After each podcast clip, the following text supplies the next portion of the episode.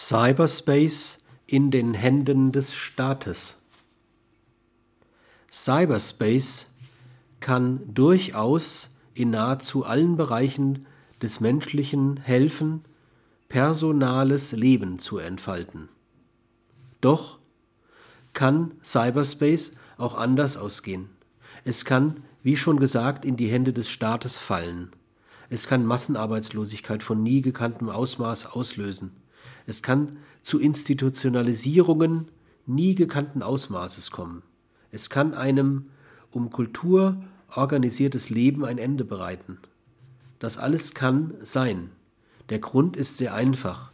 Die Menschen, die in der Lage sind, viele Signale zu konsistenten Informationssystemen zusammenzusetzen, sind zweifelsfrei im Vorteil gegenüber denen, die mit nur wenigem aktuellen Wissen etwas anfangen können und aus dem Pool des virtuell verfügbaren Wissens vielleicht nur winzige Teile real machen können.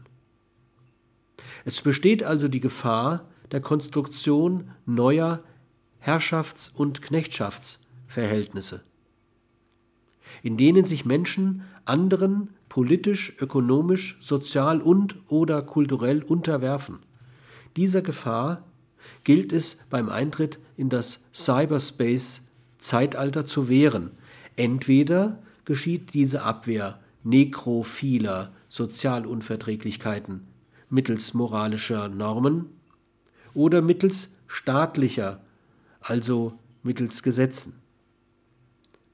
Das aber gebe dem Staat wiederum eine neue Aufgabenfülle, die er nahezu zwangsläufig zur Ausdehnung seines Machtanspruchs verwenden würde.